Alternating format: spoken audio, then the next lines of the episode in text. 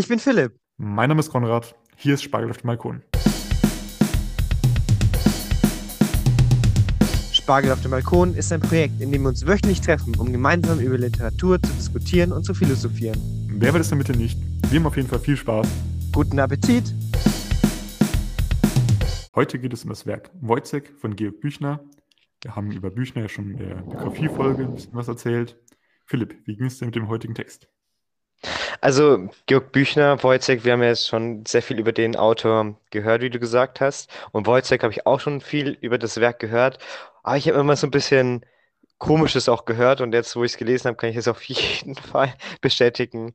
Äh, das äh, Werk ist ein bisschen verrückt, oder zumindest die Hauptperson hat nicht mehr alle Tassen im Schrank. Äh, aber was genau, äh, das, das werden wir dann auch gleich erfahren. Äh, was ist mit dir? Wie hast du es erfahren? Ich habe von dem Werk das erste Mal in der Schule gehört. Also ich glaube, da hat die Parallelklasse von uns den Wojciech gelesen und da habe ich auch mal so ein paar Brocken aus, dem, aus der Inhaltszusammenfassung mitbekommen und habe mir damals schon gedacht, dass es eigentlich recht interessant ist und dass ich das schon gerne gelesen hätte in der Schule. Vielleicht aber auch gerne nicht. Also da gab es ein paar Sachen. Ich bin ja so, ich studiere was mit Biologie und da gibt es so ein paar Brocken, die so ein bisschen in die biologische Richtung gehen. Äh, das fand ich damals besonders spannend. Genau, deswegen äh, hat, war, das, was, war das dann so ein bisschen befriedigend für mich jetzt, dieses Buch endlich mal gelesen zu haben. Ja, das ist auch so ein Buch, das man immer wieder hört, wenn man irgendwie, weiß ich nicht, auf YouTube sich was zur Literatur anschaut. Und das vielleicht mal öfter mal vor. Also ich spiele jetzt auf, äh, das ist jetzt ein Insider gewesen, aber es ist auch egal. Was nicht Ja. egal ist, ist die Inhaltszusammenfassung, zu der wir jetzt kommen. Und da würde ich, wünsche ich guten Appetit. Ja, als Quellen habe ich heute, das hast du mir empfohlen, dass man irgendwie bei den Opernhäusern mal schauen soll, wo irgendwie so Dramen so aufgeführt werden. Hast, Mhm. hast du empfohlen, ne? Ja, habe ich gesagt, dass ich habe es beim Theater gemacht. Oper ist auch interessant. Wojciech wurde ja auch erst, also nach 1834 geschrieben und erst 1900 äh, aufgeführt. Das ist ja, oder 1901 aufgeführt. Hm. Ja, und ich habe da jetzt eben bei der staatsoper.de mal nachgeschaut. Ich muss sagen, dass ich ein bisschen enttäuscht war von deinem Tipp. Also das war nur ein relativ kurzer Text und so ein bisschen, Ja. ja. Ich habe aber auch weitergeschaut bei, ähm, unter anderem neben dem Originalwerk natürlich, das habe ich mir auch zu Gemüte geführt, äh, bei lektürehilfe.de und bei studyhelp.de. Das sind tatsächlich mal nicht die übrigen Lernhelferseiten. Wojciech ist ja aber auch ein sehr bekanntes Werk und demnach bieten da viele Seiten Zusammenfassungen an, die man dann eben noch auch zusätzlich nutzen kann. Dafür ist auch wichtig, noch vorher eine kleine Anmerkung zu machen. Also, das weißt du jetzt wahrscheinlich besser als ich, aber Wojciech besteht ja aus vielen Fragmenten, ne? Ja. Und die sind nicht unbedingt immer in der richtigen Reihenfolge. Wie ist das? Ja, es ist es so, ähm, Wojciech wurde 34 geschrieben und Büchner ist ja auch gestorben. Also er hat, konnte das ja nicht gleich, ähm, er konnte es nicht richtig fertig machen. Das sind nur Fragmente überliefert worden, also praktisch ein, ja, Manuskripte praktisch. Ähm, ein paar Seiten, die einfach zusammengeworfen wurden und dann halt ein paar Stapel davon. Das heißt, man hat verschiedene Versionen überliefert bekommen von Wojciech, aber man weiß natürlich nicht, ja, welches von diesen Versionen, welche von diesen Versionen will, ähm, äh, will Büchner jetzt abgedruckt haben. So, deswegen äh, in einer Version zum Beispiel ähm, fehlt, fehlt was, man weiß ja nicht, vielleicht hat er es absichtlich rausgeworfen und bei der anderen ähm, nicht, da ist ein bisschen mehr geschrieben oder die letzte Version, wenn da was fehlt, ist es, weil es einfach fehlt oder ist er gestorben davor? Also man weiß es einfach nicht und das macht es dann auch ganz interessant zu sehen, okay, ähm, was ist drin geblieben, was ist nicht drin geblieben und wie verändert es dann auch die Geschichte ein bisschen oder das, was die, äh, das Drama aussagen will. Da musste ich jetzt voll an Pulp Fiction denken. Das ist ein Kultfilm und der ist auch nicht in chronologischer Reihenfolge. Ich glaube, Ja. der wurde in chronologischer Reihenfolge gedreht oder mh, der Regisseur Ta- Tarantino wollte den eigentlich chronologisch dann en endlich im, letztendlich im Film haben, aber dann hat sich da irgendwer durchgesetzt, dass es dann letztendlich in der Reihenfolge geschehen ist, wie das jetzt ähm, im Kino rausgekommen ist. Und das ist eben nicht chronologisch, sondern alles so ein bisschen verdreht und das macht den Film aber extra cool dadurch noch. Wojtek, äh, der Pulp Fiction des 19. Jahrhunderts. ja, genau. Es geht, es geht um Mord. So viel kann man schon mal sagen. Ja. Ja. Direkt rein.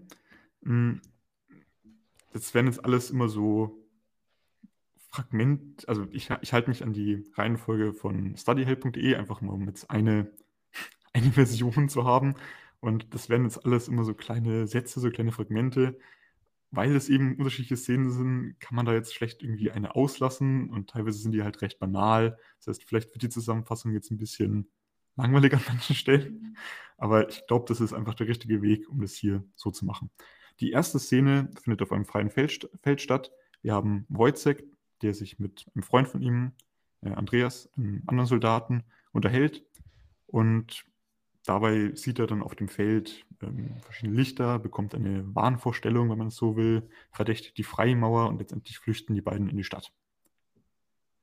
Szenenwechsel, wir kommen zu Marie. Das ist die Mutter von Wojciechs Kind. Die beiden sind aber unverheiratet, unverheiratet und die unterhält sich, während ähm, der ein Zapfenstreich ist, also als Wojciech und der Soldat auf dem Feld stehen, ähm, wird es gerade so abends und Zapfenstreich, kannst du das ein bisschen erklären? Ja, also ähm, Wojciech ist ja Soldat, deswegen schert er auch den Hauptmann.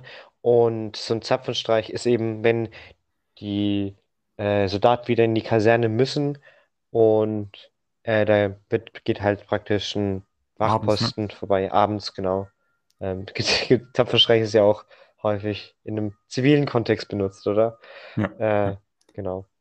Und da geht eben der, dieser Tambourmajor, der nie mit einem Namen genannt wird, oder? Äh, an da vorbei. ich habe noch nie so oft in meinem Leben Tambor mal gesagt, wie ich das jetzt heute sagen werde. Ja. Ähm, genau. Nee, aber äh, der sieht Marie diesen Tambourmajor und Genau, die Marie steht am Fenster mit ihrem Kind und unterhält sich mit der Nachbarin und die fängt mit so einem kleinen Flirt mit dem Tambourmajor an. Weswegen dann mit der Nachbarin ein Streit ausbricht und sie sich zurückzieht und dem Kind ein Lied vorsingt. Dann kommt Wojciech zurück und erzählt von seinem Wahnsinnserlebnis im wahrsten Sinne des Wortes auf dem Feld. ja, das ist äh, dieser Wahnsinn kommt dann später auch noch stärker. Da werde ich dann auch vielleicht ein bisschen was vorlesen. Du kannst dich dran erinnern. Habe ich ein Okay, paar interessante ähm, Zitate rausgesucht.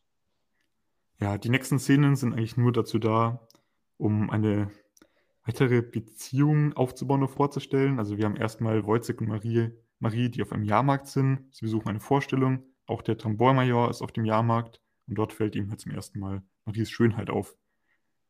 Dann besuchen die beiden eine, ja, die besuchen eine Vorstellung. Der Tambourmajor geht auch zu dieser Vorstellung auf dem Jahrmarkt. Nächste Szene, Marie sitzt in ihrer Kammer und betrachtet neue Ohrringe, die sie hat, woher auch immer. Und Wojciech kommt rein und fragt, woher sie die hat. Und sie lügt ihn an, dass sie ihn gefunden, dass sie die Ohrringe gefunden hat. Und danach folgt ein Monolog über ihr schlechtes Gewissen. Nächste Szene, die hast du vorhin schon angesprochen. Wojciech rasiert, um sich Geld zu verdienen, seinen Hauptmann. Äh, Dieser, die für ein sehr interessantes, interessantes Gespräch, rät ihm zur Tugend, also zur Heirat, kann man so sagen. Ja. Ähm, was hier auch ganz interessant ist, der Hauptmann ist ein bisschen ein hochdekorierterer äh, Person, der hat Geld und die, die sprechen hier, wie du eben sagst, über die Tugend und so weiter. Und Wojciech sagt so, also äh, der Hauptmann sagt so, ja, hier, halt dich doch an die Jugend, du bist doch ein guter Mensch und warum hältst du dich denn nicht daran, warum bist du nicht tugendhaft? Und Wojciech so, ja, wir arme Leute, sehen Sie, Herr Hauptmann, Geld, Geld, wer hat, wer kein Geld hat, der setzt einmal eines seinesgleichen auf die Moral in der Welt. Ähm, das hat sich jetzt gereimt, das ist noch kein Drama. Ah, doch, es ist ein Drama, aber, ähm, aber ähm, ich finde, Richtiger Dichter. richtig, ja, richtiger Dichter. Nee, aber ich finde, ähm, das hatten wir ja schon bei, bei anderen äh, äh, Werken Büchern, von Büchner. Werken für Büchner, sorry, ähm, dass er da ziemlich direkt auch äh, reden kann oder die Sachen anspricht. Aber weiter geht's im Text. Ja, Marie hat, nächste Szene, Marie hat mit dem Tumbormajor äh, ein Date, sozusagen, ein Rendezvous. Rendezvous. Und ähm, ich sag, umschreibe es jetzt einfach mal mit, sie gibt sich ihm hin. Nächste Szene. Nach, nach einem erst, erst, erstmaligen Widerstand. So, nächste Szene. Wojciech macht Marie Vorwürfe. Sie streitet sie aber ab. Nächste Szene. Wojciech besucht einen Doktor, bei dem er für Geld einen Versuch mitmacht, bei dem er ausschließlich Erbsen zu sich nehmen darf und dafür dann jede Woche eine Urinprobe abnehmen, abgeben muss. Dann, Und- nächste Szene. Also Ja. vielleicht noch da kurz gesagt, ähm, diese Erbsen, das kommt dann später im Stück, äh, hat er schon seit einem halben Jahr äh, gegessen. Also Mhm. stell dir mal vor, sechs Monate nur Erbsen zu essen. Und Ach, das weil ich mir er, gar nicht vorstellen. ähm, nee, aber und weil dann äh, Wojciech, wie du sagst, eine Urinprobe abgeben muss, aber diese Urinprobe hat er leider nicht dem Doktor gegeben, sondern der Wand. Deswegen ist der Doktor ein bisschen angepisst und ähm, ja, scheißt ihn ein bisschen zusammen. So, das ist Betrug, sie werden dafür bezahlt, die Urinprobe abzugeben. Und er so, ja, aber was ist mit der Natur? So, die, die muss halt, wenn sie muss. Und er so, ach, interessant und so weiter. Und also der Doktor ähm, sieht ein bisschen, dass äh, Wojciech verrückt wird und das macht ihn irgendwie richtig an. Ähm, der, der findet es richtig, Er erhöht der, den Lohn von ihm. richtig, weil er verrückt ist, ey, das musst du dir vorstellen. Ähm, also macht auch irgendwo Sinn, aber trotzdem, das ist, weiß nicht, komisch. Nächste Szene. Der Hauptmann und der Doktor streiten sich auf der Straße. Das ist so heftig, diese Szene. Ey, normalerweise hat man ja in ja, so alten Werken, sind die alle ein bisschen hochgetrabt und so weiter mit Ja. ihren Ausdrücken, aber hier geht es schon manchmal richtig zur Sache. Ich finde, das ist so, die so, so eine gute Balance zwischen sagen, was man sagen will und nicht sagen, was man will. Also, so, weißt du, so kleine Sticheleien, aber auch richtig böse. Diese Szene kann ich auf jeden Fall empfehlen, so wirklich zu lesen. Ähm, Ja, da will ist der, ein, gut. Der eine sich so ein bisschen über den anderen immer stellen. So. Ja. Und dann, und dann kommt Wojciech vorbei, also der Doktor und Hauptmann necken sich so bald, Mhm. weit, äh, beide gegenseitig und Wojciech kommt vorbei und dann sagen sie, also ohne was zu sagen natürlich, so sie verstehen sich, gehen die Mhm. einfach beide auf den Wojciech los. ja, das ist voll geil. So, was soll denn das? Immer auf den Kleinen oder was? Das ist doch nicht, das ist doch nicht gut. Ich fand die Szene aber irgendwie auch ein bisschen unnötig. Ich weiß nicht. Ja, die kommt so, weißt du, so auf der Straße. Ich dachte mir so, es kommt irgendwie äh, eine Unterhaltung zwischen zwei Leuten, aber das ist ja ein bisschen so der Wendepunkt, weil bisher ist Wojciech nur verrückt Ja. und da ähm, spricht der Hauptmann dann an, ja, ähm, ist ja, äh, also der hat das mitbekommen, dass der Trampolmajor seine Marie da ein bisschen anmacht und ähm, sagt so, ja, aber äh, deine, deine Frau, oder ist ja nicht Frau, aber hier, die ist dir bestimmt noch treu und er so, warte, ist es nicht mehr so? Warte, hä, was? Und dann wird er komplett verrückt, verliert seine Fassung, also wird wieder ein bisschen verrückt. Der Hm. Doktor feiert es auch wieder voll und macht gleich, ah, was ist denn der Puls? Was ist denn der Puls? Und ähm, ja, der, der rastet dann ein bisschen komplett aus, der Wojciech. Also es ist schon ein bisschen Das so. auch, das wäre eigentlich auch echt äh, cool, sag ich mal so, wenn man die Szene jetzt einfach rumschieben könnte, die Szene an den Ende, ans Ende zu stellen. Also ich habe ja vorhin schon irgendwas mit irgendwas mit Mord angeteasert. Jetzt, da ist irgendwas mit Mord passiert und dann am Ende kommt so, dass die den einfach so richtig auslachen irgendwie. Das wäre schon auch geil. Okay. Machen wir weiter, würde ich sagen. Ja, jetzt kommt so ein bisschen so eine Folge von so ja, banalen Sachen, die aber immer in extra Szene sind. Wojciech äußert bei einem Freund in der Wachstube, also dem Andreas wieder, die Vermutung, dass Marie eine Affäre hat. Wojciech entdeckt Marie und den Trembormajor beim Tanzen im Wirtshaus. Wojciech halluziniert auf einem Feld. Wojciech, äh, eigentlich ist das gar nicht lustig. Ist, ja, es ist ein Bild.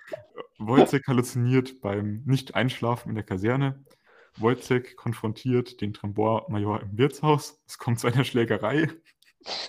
Ich mache das ja alles so schnell nebeneinander weg, weil es, also gefühlt. Es so wiederholt sich immer das Gleiche. Ich hatte genau das gleiche Problem wie du. Es passiert immer das Gleiche, aber ein bisschen anders immer. Ja, Wojciech, da- das, das fand ich auch ein bisschen sehr unnötig. Wojciech kauft äh, ein Messer das macht er beim Juden, da könnte man, also ich glaube schon, dass es antisemitisch sehr gut auszulegen ist. Ich glaube auch. Ja, ähm, ein Messer, weil ihm eine Pistole, die ihm angeboten wird, zu teuer ist. Nächste Szene, die ist wieder ein bisschen spannender. Äh, wir sind zurück bei Marie und die liest eine Stelle in, in der Bibel, im Neuen Testament, in der sie sich wiederfindet. Dann, ja, jetzt, jetzt wird es ein bisschen banaler. Wojciech schenkt seinem Freund Andreas seine wenigen Sachen, die er hat. Wojciech, das fand ich sehr abstrus, hilft dem Doktor beim Experiment vor Studenten, bei dem er eigentlich irgendwie eine Katze aus dem Fenster werfen soll und dann aber sich nicht traut und dann letztendlich, letztendlich eher das Anschauungsobjekt von diesem fehlgeschlagenen Experiment wird. Ja, aber da fand ich so interessant, in dieser Szene kam mir der Doktor komplett verrückt vor und Wojciech der Normale. Ja. Weißt du, der wirft einfach eine Katze aus dem Fenster oder keine Ahnung, wo er sie hinwirft und fängt die auf. Das ist, was man ja eigentlich denkt, was man, was ja sinnvoll ist, oder? Man Hm. rettet die Katze praktisch. Aber dafür wird er dann ausgelacht oder wird so, oh, warum ist der so verrückt, der Wojciech? Ich verstehe, also die Szene habe ich irgendwie nicht so gut verstanden, weil da verhält sich der Wojciech ja ko- komplett richtig und alle anderen so komisch. Äh, aber normalerweise ist es ja genau andersrum, beziehungsweise Wojciech verhält sich komisch und alle anderen auch, aber Das soll die Ähm. Absurdität der Gesellschaft darstellen. wahrscheinlich. Interpretation kommt später. Okay, ähm, kommen wir wieder so ein bisschen den banaleren Teil, der aber spannend wird, weil wir jetzt in Richtung von diesem angeteaserten Mord kommen. Wojciech, also die Spannung, ja, spitzt sich zu, sagen wir es mal so. Die Spannungsmaus flitzt ganz schnell. Die, die Spannungsmaus flitzt nach oben. Wojciech fordert Marie auf, mit ihm zu kommen. Die spielt da irgendwie mit, mit Kindern rum und singt und so. Dann kommt er halt. Und, ja, dann machen die einen Spaziergang vor die Stadt. Nächste Szene vor der Stadt. Ähm, unterhalten sie sich dann. Es ist irgendwie abends. Sie redet über den Mond. Und dann zieht er das Messer, das er äh, gekauft hat, und Und- sticht sie damit nieder. Was ich hier ganz interessant finde, ähm, das ist ja ein Drama. Also Mhm. man kann ja, das ist ja ein Theaterstück, man weiß ja gar nicht, ähm, wenn man es nur liest, weiß man nicht unbedingt, was passiert. Da muss ja ähm, irgendwie da stehen, dass jemand was jemanden umbringt. Hm. Ähm, in einem Prosatext ist klar, da sagt er, ja, Wojciech ersticht Marie, aber wie wird das in einem Drama gelöst? Das muss man ja irgendwie auch trotzdem rüberbringen. Und ich würde es einfach mal kurz vorlesen, oder? Darf Mhm. ich? Ähm, Nee. das, das ist auch eigentlich ziemlich das Ich will es Letzte, eigentlich nicht hören.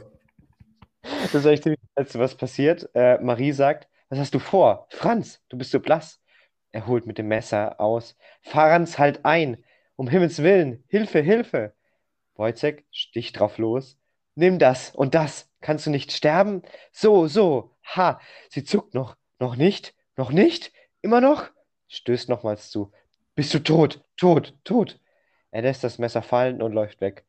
Okay, das war doch nicht so, ähm, und nicht so subtle. Ich, was? Ähm, Ich habe mir jetzt die Ohren zugehalten. Was?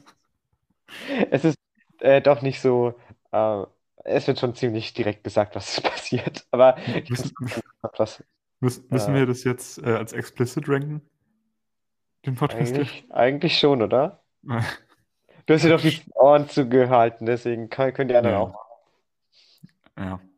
Nä- Nächstes Mal geben wir einen Disclaimer. Auf jeden Fall kommen jetzt Leute zum Ort des Geschehens und Wojciech flieht. Schnitt, nächste Szene, wir sind bei den Leuten.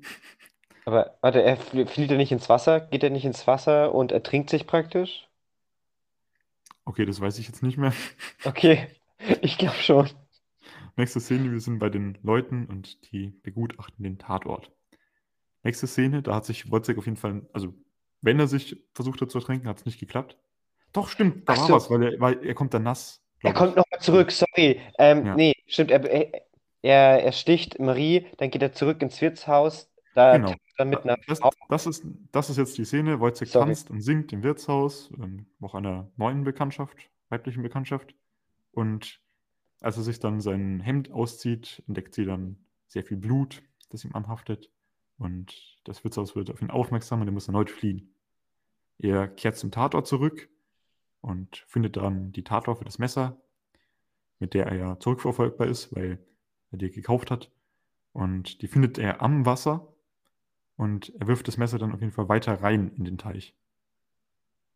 Vielleicht kommt dann jetzt die Stelle. Ähm, Ja, genau, dann- nee, ich habe das verwechselt. Er geht ja Ja. zweimal zu dieser Tat hin. Das fand ich sowieso schon ein bisschen, auch weil ich sie schon gelesen habe, verwirrend. Der, die Täter kehren immer wieder zum Tatort zurück. Ja. Ja. Nächste Szene, ähm, ja, auch ein bisschen random fand ich jetzt, aber wie auch immer. Ähm, ein Stadtkind, ein Kind in der Stadt, erzählt von dem Leichenfund. Nächste Szene, das Gericht und der Arzt äh, kommen zusammen und begutachten den Tatort. Letzte Szene, als Wojciech nach Hause kommt und seinen Sohn liebkosen will. Mm, Da ist ein Freund von denen da, der wurde vor dem Stück schon mal vorgestellt, mm, lässt und, und der hat eine, ich weiß, ich weiß es nicht genau, er wird, als, er, er wird als Idiot betitelt, aber heutzutage würde man wahrscheinlich sagen, jemand mit einer geistigen oder, ja, weiß nicht, Beeinträchtigung irgendwie. Mm, Also würde ich jetzt einfach mal schätzen. Und der lässt dann nicht zu, dass äh, Wojciech seinen Sohn liebko liebkosen kann, sondern ja, er will ihn nicht hergeben. Und damit sind wir auch am Ende von diesen Fragmenten, Ja. dieser Aneinanderreihung an Szenen. Ich fand cool, das nochmal in der Aneinanderreihung zu hören, weil ähm, das, da, wo ich mir das zu Gemüte geführt habe, äh, das Stück, da war das in einer anderen, anderen, Ja. anderen Aneinanderreihung. Und ich fand, bei manchen Sachen fand ich das so besser, bei manchen fand ich das, wie das äh, hier war, besser. Da sieht man ein bisschen auch die Entstehungsgeschichte, was vielleicht sich Büchner gedacht hat die ganze Zeit, ah nee, ziehe ich mal rum und so weiter. Ich habe jetzt, ähm, wir haben das gleiche Audiobook gehört Ja. und ich habe mir dann nochmal eine an, halt, äh, weil ich das auch gerne nochmal richtig lese, äh, Mhm. in irgendeine Version gesucht und da war es auch noch ein bisschen unterschiedlich, äh, was ein bisschen blöd ist, weil man ja gleichzeitig das irgendwie, aber egal. Ähm, und du hast auch wieder ein bisschen anders und du hast es wieder anders gesagt. Also es ist schon super interessant, aber super verwirrend. Ich glaube, das hat man auch ein bisschen passt ja zur Gestalt äh, des Wojciech. Stimmt, vielleicht war es ja so gewollt. Vielleicht war ja Büchner, oh mein Gott, ist das so ein Genie. Der hat das einfach absichtlich so verwirrend gemacht, um, das wäre irgendwie schon fast sinnvoll. Hm. Aber du hast ja schon die Entstehungsgeschichte angesprochen. Gibt es da, gibt's da vielleicht irgendwie ein Vorbild oder sowas? Ja, tatsächlich, also. Warum frage ich das bloß? Ähm, weil es richtig ist. Äh, aber Wojciech hat ein historisches Vorbild tatsächlich. Es ist der Friseur Johann Christian Wojciech. Äh, er hat aus Eifersucht am 21. Juni 1821 in der, in einer Leipziger Gasse, also in Leipzig, in Sachsen, äh, eine Frau erstochen. Und danach gab es ein riesenlanges Verfahren über die medizinischen Gutachten und äh, die Zurechnungsfähigkeit äh, von Wojciech. Und man richtet den dann schließlich auf dem Marktplatz hin. Der Fall und die Gutachten wurden dann in einer Zeitschrift veröffentlicht und Georg Büchner bekam diese durch seinen Vater und der war halt Arzt äh, in die Hände und dadurch äh, ist das literarische Wojciech äh, geboren. Und was ja interessant ist, also das ist ja hier oft in, auch in Umgangssprache geschrieben, hin und wieder merkt man das, oder? Was, was ist Hm. auch mitbekommen, oder? Ja, ja, auf jeden Fall. Ja. Ähm, und durch die Verwendung des Dialekts erzielte Büchner so eine Abgrenzung zwischen den unterschiedlichen Schichten und die der höheren. Merkt man ja auch ganz klar, wer hier ein bisschen weit unten an, auf der, auf der Leiter steht und wer ein bisschen höher. Äh, genau. So, jetzt so viel zum historischen Wojciech. Ich bin tatsächlich auch darauf gestoßen, dass es auch einen historischen Doktor gab. Uh, Und interessant. zwar äh, der gute Herr Justus Liebig. Kennst du den Namen vielleicht irgendwoher? Ja, woher kenne ich den? Sag mir es. Das war der Typ, der den Mineraldünger erfunden hat. Okay. Oder das Verfahren Hä? dazu ist ein Chemiker. Justus Liebig. Ja. Ja, red, red mal weiter. Ein Brot aus Luft. Ja, ich weiß nicht, was der Typ war. Nee, das war nicht der Typ, weil Das war nicht der das, Typ. Ich wollte es einfach nur, nur sagen, weil Insider, ist egal. Also er hat den Mineraldünger erfunden und jetzt, äh, laut deutschlandfunk.de, da habe ich meine Info her, wollte er herausfinden, ob tierisches Eiweiß auch durch Hülsenfrüchte ersetzt werden kann. Und deswegen hat er seinen Probanden, seine Probanden damit beauftragt, äh, die ganze Zeit nur Erbsenbrei zu essen. Also dieses Experiment gab es wirklich und wahrscheinlich ist Bücher dann, Büchner auch da irgendwie drauf aufmerksam geworden. Der war ja auch ähm, Mediziner. Vielleicht ist er da irgendwie, hat er davon irgendwie mal was gehört. Ich finde es spannend. Irgendwie haben Büchners Werke fast alle Ja, zumindest ein bisschen eine reale Ge Begebenheit. Also bei Lenz war das ja schon ganz krass. Das war, hast du ja, ja gemeint, irgendwie so einfach fast die Abschrift von einem Tagebucheintrag. ja. Bei Dautin gab es ja auch einen historischen Ernst zu und eins. fällt ein bisschen raus, aber Ja, dann also eins äh, zu eins, das Don habe ich auch. Ja. das dachte ich mir auch. Also der hat sich schon sehr häufig so an den einzelnen äh, Vorbildern gehalten. Was irgendwie interessant ist, ich würde mich, mich würde es interessieren, was er sonst noch ähm, geschrieben hätte, wenn er länger gelebt hätte. Ja, der sucht sich schon immer die skurrilen Sachen raus, sag ich mal so. Ja, Aber ob das jetzt wirklich so skurril ist, äh, das würde ich sagen, gucken wir jetzt mal in der Interpretation. Okay, zur Interpretation möchte ich natürlich immer zuerst mal sagen, was ich jetzt irgendwie bei meinen Quellen rausgefunden habe. Also jetzt hier le lektürehilfe.de und das dann natürlich besser machen. Oder wir machen das dann natürlich besser. Also bei lektürehilfe.de wurde jeder Person, wurde gesagt, jede Person steht für so ein eigenes Weltbild und insgesamt mhm. ist das dann eine Gesellschaftskritik. Kriegen wir das besser hin? Okay. Ähm, wie meinst du besser?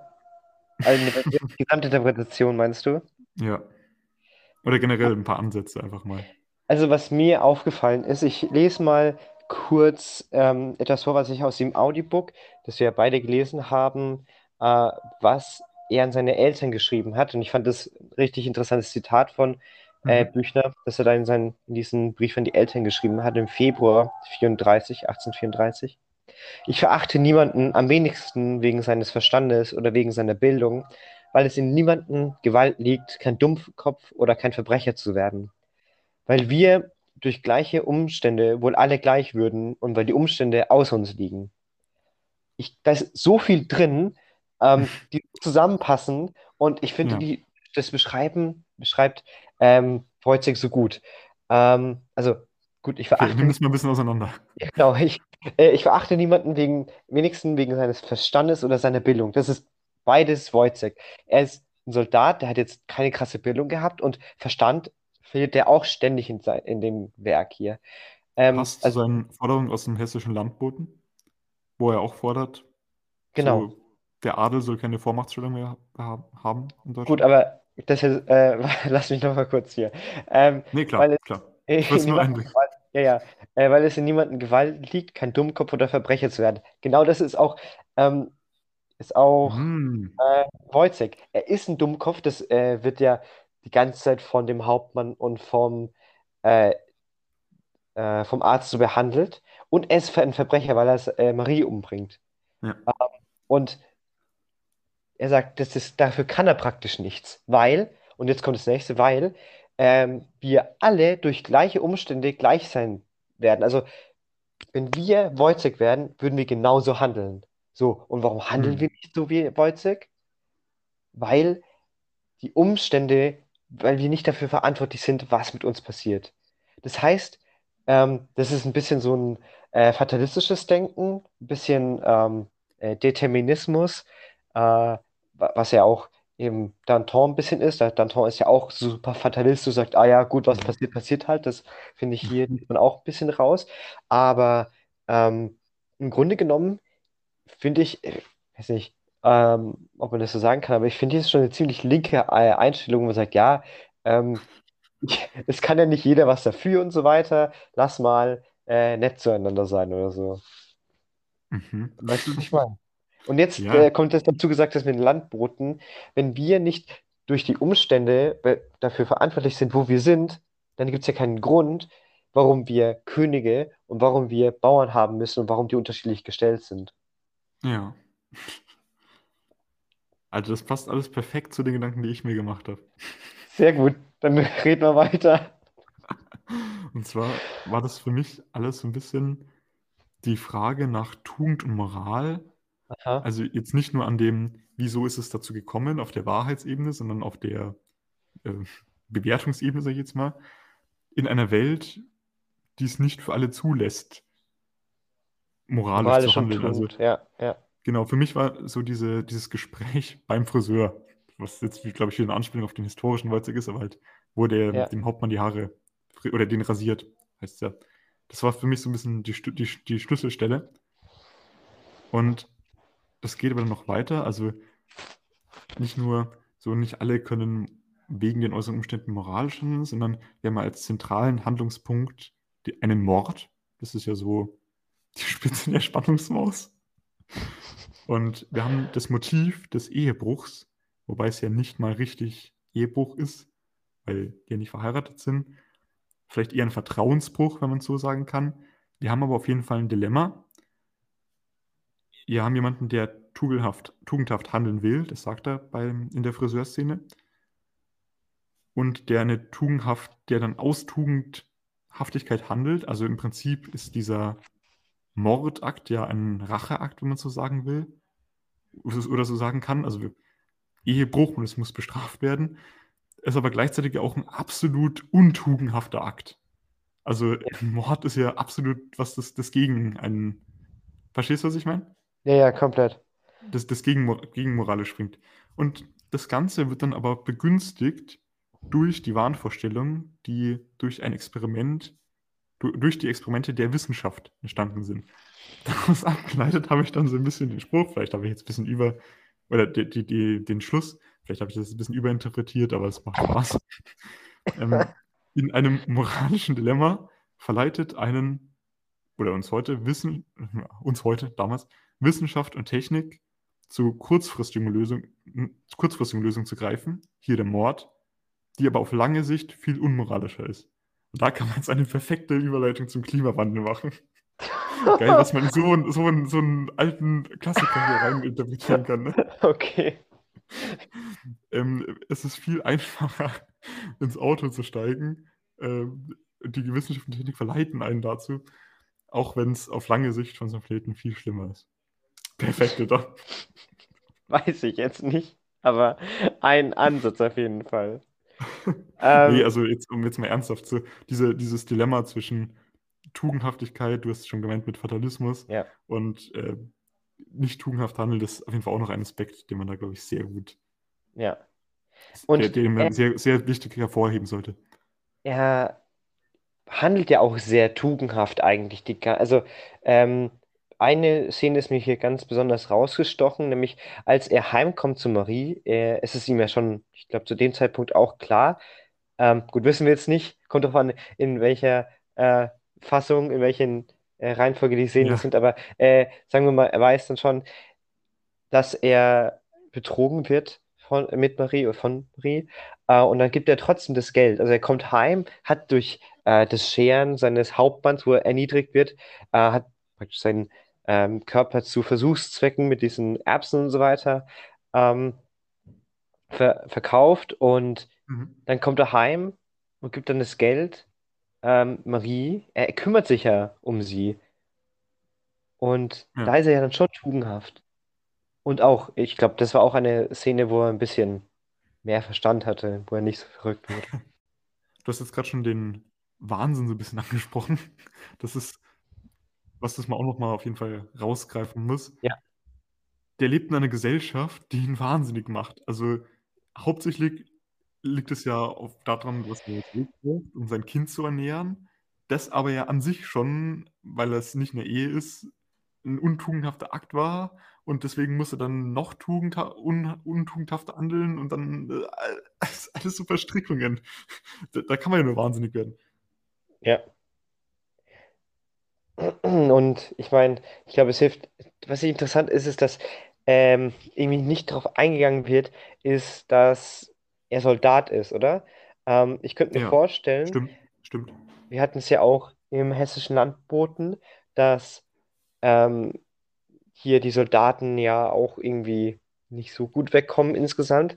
Ähm, und daher wäre es jetzt eigentlich perfekt gewesen, wenn man jetzt es auch noch irgendwie damit verknüpft. Weißt du, du sagst, also unmoralische Welt, er wird dadurch verrückt gemacht. Ich meine, hätte man auch noch locker ähm, Kritik einbauen können mit, ja, die Soldaten sind alle verrückt, weil der Militärdienst sie verrückt macht oder so. Irgendwie hätte ich, oder? Oder meinst du, das hätte jetzt irgendwie, ich meine, wäre es zu viel gewesen? Ähm, wa- wahrscheinlich schon, aber es ist jetzt auch schon viel zu viel, was in dem Stück behandelt wird, oder? Also die Bücher traue ich alles zu. Nein. Nee, also ich, äh, also ich, ich glaube schon, dass er das noch irgendwie mit reingebracht hätte. Der ist nicht einfach nur zufällig Soldat. Stimmt, er war ja auch, Wojciech in echt war ja auch ähm, hier Friseur. Friseur, ja. Ähm, Ja. was ich interessant fand, was ich äh, aus der Literaturwissenschaftsvorlesung mitbekommen habe, ähm, eben diese, Flex. äh, wegen dieser unterschiedlichen Versionen, ähm, wo eben bei manchen äh, Versionen manche Szenen woanders sind, beziehungsweise wegfallen. Äh, in einer späteren, ich glaube, das war auch seine letzte Version, ähm, fehlen die ganzen Szenen, nachdem er ähm, äh, nachdem er den Laden verlässt äh, beim Mhm. Juden. Mhm. Und, was in, und dann geht er aufs Freifeld und so weiter. Und was interessant ist, ähm, das erste, die erste Szene, so wie ich das jetzt habe, ich glaube, das ist auch die von der Reklam-Ausgabe, ähm, ist, wo äh, Wojciech mit, mit Andres auf dem Feld ist. Und Ja.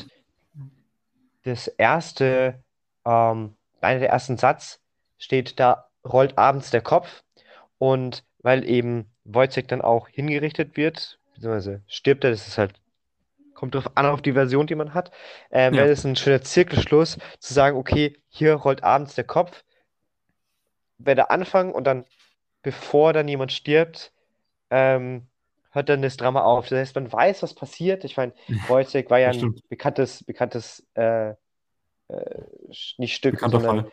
bekannter Fall, danke. True Damals- Crime. True Crime True Crime, Podcast. stimmt. Zählt das jetzt schon als True Crime Podcast, denke ich? Irgendwie schon, oder? Ja. Ähm, nee, und das wäre schon so ein schöner Zirkelschluss und deswegen kann man nicht unbedingt sagen, ja, der war einfach nur nicht fertig mit seiner letzten ähm, Version, sondern Mhm. vielleicht wollte er es ja so haben und das fand ich so interessant, ähm, dass, ja, äh, ja, das hat mich ein bisschen fasziniert, muss ich einfach sagen. Gut, dann sage ich mal, das war die heutige Folge auf mein Kohlen. Im Prinzip kann man jetzt ausschalten. Wir stellen uns jetzt aber noch eine, ja, wie immer nicht ganz ernste Abschlussfrage gegenseitig. Was war die Abschlussfrage, die ich nicht ha- ha- hab sehen sollen? Ja, genau, wir haben so ein geteiltes Dokument äh, mit unseren Notizen. Da hätte ich fast die Abschlussfrage auch reinkopiert, aber habe ich noch rechtzeitig zurück, zurück äh, habe ich noch bemerkt. Pass auf. Bei dem Erbsen Erbsenexperiment, das historisch durchgeführt wurde, vom Justus, Lieb vom Justus Liebig, Ja, ähm, aus meiner Quelle im Deutschlandfunk, wurde das als sehr krass beschrieben. Also, dass das äh, so, so ein krasses Menschenexperiment war und menschenunwürdig und sehr ins negative Licht gerückt. Findest du das gerechtfertigt? Weil man könnte ja auch argumentieren, also das setze ich jetzt einfach mal voraus, vielleicht, wenn es nicht so war, dann lässt sich darüber nicht streiten, aber angenommen, das wäre wirklich jetzt so, wie wir es hier präsentiert bekommen dem Stück, du gehst dahin, wie auch heute Experimente, gibt es ja auch so Studien, wo man teilnehmen kann, du gehst dahin, ähm, bekommst Geld dafür, dass du da jetzt immer Erbsen isst und gibst einmal die Woche Urinprobe ab. Findest du das gerechtfertigt, das als ein krasses, menschenunwürdiges Experiment zu bezeichnen? oh, es ist schon heftig. Ähm, ich meine, ich glaube, es kommt auch wirklich drauf an, ähm, wie lang man das macht. Ich meine, ein halbes Jahr ist schon heftig. Es kann gar nicht sein, dass da keine Mangelerscheinungen auftreten, oder? Mhm. Ähm, das erinnert mich an ein Experiment, das während des Zweiten Weltkriegs durchgeführt wurde. Ähm, da haben Leute einfach nichts gegessen für eine sehr, sehr lange Zeit. Ich weiß nicht mehr, wie lange das war. Und das ist super interessant äh, für die Wissenschaft. Äh, man weiß, wie lange Leute dann überleben können. Also ist keiner gestorben, aber ähm, wie viel, ja, Und was die haben einfach auch, passiert die haben mit das auch freiwillig gemacht. Die haben das auch freiwillig gemacht. Okay. Ja. Das war auch äh, ganz interessant. äh, Ich möchte da jetzt gar nicht so weit reinsteigen, aber es ist super interessant, weil ähm, es ist so, ähm, dass sie gesagt haben, ja, ähm, das sind, äh, mir, ist der Name jetzt entfallen, das ist auch ein englischer Name, ähm, die sind nicht äh, in den Krieg gegangen, weil sie eben religiöse Gründe hatten. Mhm. Conscientious Objector heißt es, glaube ich, wenn jemand nicht in den Krieg will wegen religiösen Gründen. Okay. Äh, die wollten ja trotzdem was für ihr Land machen. Ja. Deswegen haben sie dann eben dieses Experiment durchgeführt. Okay. Auf jeden Fall, was ich sagen wollte, ist, das würde heute nie durch eine Ethikkommission gehen. Das würde nie, niemals. Ähm, und es war damals schon ähm, teilweise umstritten, also danach. Also da also ja auch, was, hey, was, was ist denn da passiert und so weiter. Aber ähm, ich glaube, das wird heute einfach nicht mehr durch so eine Ethikkommission durchgehen, weil man weiß, warum, warum musst du ein Experiment machen, wo jemand nur Erbsen frisst? Du weißt, dass er Mangelerscheinungen bekommt. So, oder? Also das Ja, kann, das war die Grundfragestellung. Das hat man, das hat man eben nicht gewusst damals. ja, aber jetzt wissen wir es ja. Ja, jetzt wissen wir es. Ich glaube, ähm, ja, also ich, Also, um, ich um glaube, mal, das kommt nicht durch eine Ethikkommission durch. also um, das, um, jetzt mal so ein bisschen, äh, damit ich noch was dazu sage. So, der, der springende Punkt, der springende Punkt ist ja, Der sprechende Punkt. Sorry. ja, ab, ab dem Zeitpunkt, wo die Urteilsfähigkeit der, des Probanden oder der Probandin eingeschränkt ist, kann man den Versuch ja, also, ja eigentlich nicht mehr richtig vorsitzen, weil Dann kann man nicht und sagen, willst kann man du. nicht, nicht mehr freiwillig abbrechen. Richtig, ja, ja, ja. Das Problem ist, wenn jetzt, wenn man jetzt ein Experiment durchführt, ob man es vorher weiß oder nicht, wird mal dahingestellt, aber bei dem das Ergebnis ist, dass man nicht mehr ähm, Entscheidungs, ähm, keine Entscheidungen mehr treffen kann. Wie, wie soll man damit umgehen, wenn man das vorher nicht gewusst hat? Ja, Naja, kann man nicht einfach das, sagen, ja, wenn, wenn die Entscheidungsfähigkeit nicht mehr gegeben wird, dann wird abgebrochen. Ist das das, oder? ja, ja, ja, ja, so sollte man wahrscheinlich, so sollte man wahrscheinlich vorgehen. Wobei natürlich auch die Frage ist, wenn, wenn man da mal drin ist, ob man es dann auch einfach so abbrechen kann und wie weit man es merken kann. So ja, auf jeden Fall so, so sollte man es machen. Um jetzt ähm, Deutschlandfunk auch nochmal ein richtiges Richt- Licht zu rücken. Also ich habe jetzt nichts Falsches erzählt, aber einfach um das mal zu zitieren, so, die haben es nämlich schon richtig gesagt. Ähm, ich zitiere, dazu startete er einen kuriosen Menschenversuch mit gefährlichen Folgen. Und so ist es, glaube ich, vollkommen richtig, oder? Ja. Ja. Was ist deine Abschlussfrage? Okay, also meine Abschlussfrage. Ähm, wir sind jetzt durch mit allen Büchnerwerken Hm? und deswegen Ist will ich einfach Rebell? fragen. Ja, gut, das kann man auch fragen. Ich wollte einfach fragen, was hat dir am besten gefallen, aber ja, Du hast, ähm, du bist halt gar nicht darauf ein. Normalerweise gehst du immer darauf ein, ob jetzt ein, ob da jetzt was Rebellisches dran war oder nicht. Das musst du jetzt, das bist du uns noch schuldig. okay. Ich habe jetzt die Frage gar nicht so richtig äh, am Ende gehört, deswegen. Ich kann die dann noch fresh nachher beantworten. Okay. Äh, war ein, eher ein Rebell. Ich glaube, Wojciech in dem äh, ist tatsächlich weniger rebellisch als seine eigenen anderen Werke. Ähm, es hat jetzt keinen definitiven rebellischen Charakter. Es klagt auf jeden Fall Missstände in der Gesellschaft an, das auf jeden Fall. Ähm, die Verwerfung zwischen Arm und Reich, zwischen den Ständen. Äh, gut, zwischen den Ständen nicht, da kommen nicht wirklich viele Stände vor in dem äh, Stück. Ähm, Ein aber auch bürgerliches Drama. bürgerliches Drama, stimmt. Lessing und so. Ähm, dann wird die Frage aufgestellt, eine juristische Frage, ist Wojciech überhaupt zurechnungsfähig?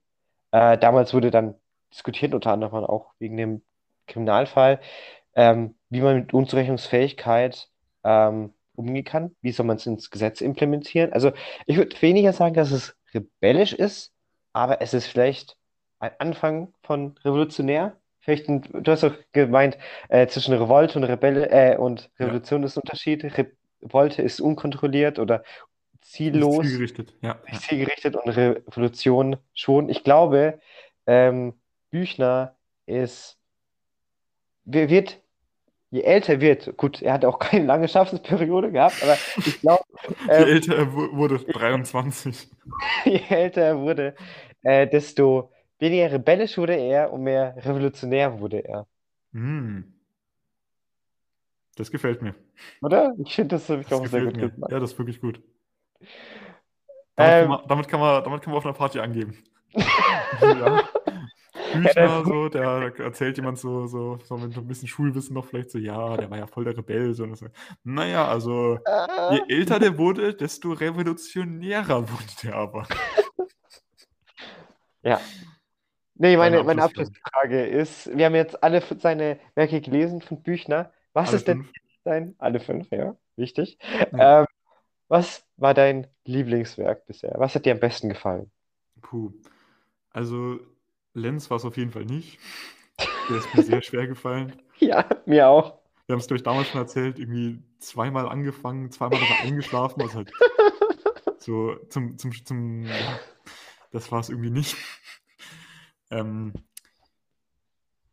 ähm, der Tost tot, äh, ja, war es auch nicht. Der ähm, Französische Revolution ist nicht ganz so mein Film.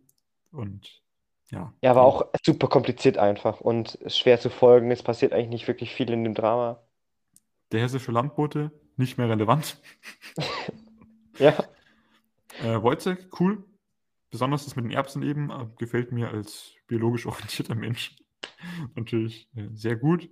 Aber aufgrund seiner Gestaltung war das jetzt auch nicht. Also ich bin jetzt niemand, der so arg auf Krimis abfährt oder sowas. Und deswegen ist die Sache mit dem Morden so jetzt nicht so ganz mein Fall gewesen. Was ich aber richtig, richtig geil fand, habe ich ja auch damals schon gesagt und auch ziemlich lustig, war Allianz von Lena. ja, Also ich würde sagen, das war tatsächlich das Stück, von dem ich am wenigsten erwartet habe. ja, Also ich habe von den fünf gedacht, dass mir das am wenigsten gefallen wird, weil es auch einfach gefühlt am unbekanntesten ist und mir einfach nichts gesagt hat. Und jetzt nachträglich muss ich sagen, das ist so ein, so, so, ein hier, wie heißt das, Hidden Gem oder sowas. ja, ja. So, so, so, so da, da, das ist eigentlich der Juwel, der in Büchners Werk hervorbrilliert und der auch heute noch, zumindest in meinem Humorverständnis, witzig ist. Wie, wie geht's dir? Was ist dein Lieblings? Eigentlich ziemlich genau. Also die Rangliste, finde ich, ist auch ähnlich. Ich glaube sogar genau gleich. Ähm, Leon zu hat mir auch am besten gefallen. Wojciech, ähm, finde ich, ist auch besser lesbar als Dantons Tod. Ja. Aber ja, ich finde einfach die Story von Wojciech jetzt nicht so überzeugend. Finde ich jetzt ein bisschen langweilig. Ja. Äh, demnach ist auch Dantons Tod ein bisschen weniger interessant. Ähm, was hat mir noch? Lenz, ja. Han- Landboot ist eh ein bisschen außen vor, weil Ist kein Ja. richtiges, ja, ja. Äh, Lenz ist auch einfach super langweilig, weiß nicht. Ich bin auch, also ich bin nicht nur zweimal drei, eingeschlafen, ich bin dreimal eingeschlafen. okay, Ähm, ja. Ähm, aber was ich interessant fand, also ich habe auch, bei Lenz habe ich ja auch äh, das, was Lenz geschrieben hat, selber, oh boah, das ist so kompliziert, weiß nicht, weiß nicht. Ähm, ja, genau.